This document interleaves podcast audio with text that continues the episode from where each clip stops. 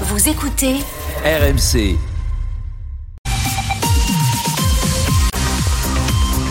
Bon réveil à tous, il est 6h sur RMC.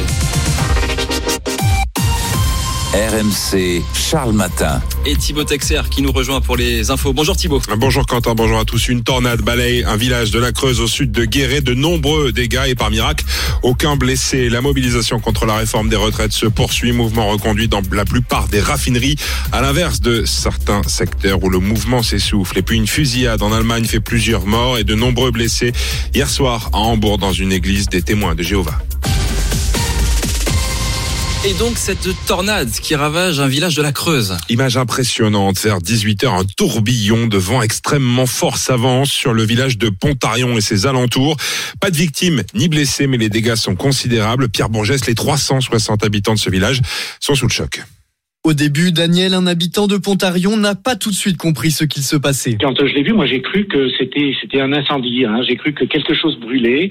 Et ensuite, eh ben, je me suis rendu compte que ça se déplaçait. Et là, il a vu se former une petite tornade qui a brièvement traversé la commune, mais pas seulement. C'est la grêle qui est arrivée. Alors des des, des gros grêlons, euh, gros comme des billes. Daniel est alors rapidement rentré chez lui pour se mettre à l'abri. Le temps que je, je fasse le tour pour aller récupérer des clés, euh, de toute façon, euh, voilà, je me suis rendu compte que les tuiles étaient par terre. Euh, Ça a été très rapide. Rapide et aussi très violent selon l'adjointe au maire de Pontarion, Martine Birnbaum. C'est vraiment des gros dégâts, des gros dégâts matériels. Vitres brisées, toiture arrachée, euh, écroulement d'une d'une grange. L'école, elle aussi, est touchée. Elle reste fermée aujourd'hui pour évaluer les dégâts et les réparations à apporter. Et 11 départements sont ce matin en vigilance orange, 7 autour du bassin méditerranéen pour vent fort, 4 en Bretagne pour risque de vague submersion en raison de la tempête Larissa.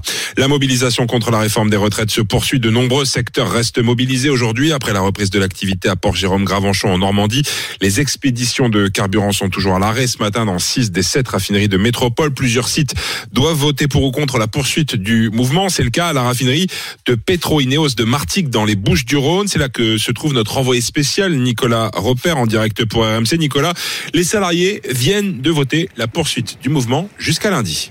Oui, hein, réunis en AG il y a une heure devant les, cheminées fumantes de la raffinerie, la quarantaine de salariés a donc voté à l'unanimité la reconduite de la grève. La production de carburant est donc ralentie au moins jusqu'à lundi et aucune expédition n'a lieu. Concrètement, aucune goutte de carburant ne sort de cette raffinerie depuis euh, le début de la semaine. Les syndicats CGT en tête se montrent déterminés ici. Pas question pour le moment d'abandonner le bras de fer contre le gouvernement tant que la réforme des retraites n'est pas abrogée. Euh, lors de l'AG, les responsables syndicaux ont rappelé que les raffineurs sont à la pointe de ce mouvement et même si certains de leurs collègues dans d'autres raffineries en France ont voté la reprise du travail, on veut ici poursuivre la lutte. Le moral est bon, même si on est attentif à ce qui se passe dans le reste du pays, me disait Thibault, l'un des leaders du mouvement tout à l'heure. Merci Nicolas Repère en direct de Martix ce matin pour RMC. Encore des perturbations ce vendredi à la SNCF et cela devrait se poursuivre ce week-end en moyenne compter un TGV sur 2, 2 sur 5 sur les axes nord et atlantique. En revanche, nette amélioration à la RATP. Seul le RERB restera très perturbé aujourd'hui. À la veille d'une nouvelle journée de mobilisation dans la rue, les représentants syndicaux demandent à être reçus par Emmanuel Macron dans un courrier adressé au chef de l'État. Les 13 organisations syndicales signataires pointent un grave problème démocratique lié au silence de l'exécutif face au mouvement social. Ils mettent en garde d'une situation qui pourrait devenir explosive. Pendant ce temps, le Sénat a adopté hier soir l'article 8 sur les carrières longues permettant de partir à 63 ans pour ceux qui ont commencé à travailler entre 20 et 21 ans. Les débats se sont ensuite enlisés au moment d'aborder l'article 9. Pour rappel, les sénateurs ont jusqu'à dimanche minuit pour aller au bout de l'examen. Il reste encore à 7h12 articles et plus de 1000 amendements à étudier. RMC, il est 6 heures passées de 3 minutes. Les médias allemands évoquent un bain de sang après une fusillade hier soir en Allemagne. Ça s'est passé dans une église des témoins de Jéhovah à Hambourg. Les médias locaux évoquent au moins 7 morts et 8 blessés. Aucun bilan n'a pour l'heure été confirmé par les autorités. La police qui précise toutefois que l'assaillant figure au, au nombre de victimes. Les précisions ce matin de Mathieu Limongi. C'est aux alentours de 21h que des coups de feu retentissent dans le nord d'Hambourg, comme le raconte cet habitant du quartier. J'ai entendu 12 coups de feu et je me suis éloigné. J'ai vu des blessés graves, des morts enveloppés dans des sacs. C'était très difficile à voir.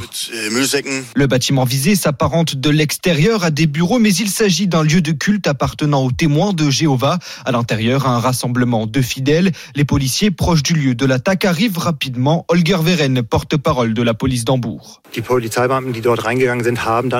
Les policiers ont trouvé des personnes grièvement blessées par arme à feu, plusieurs mortellement.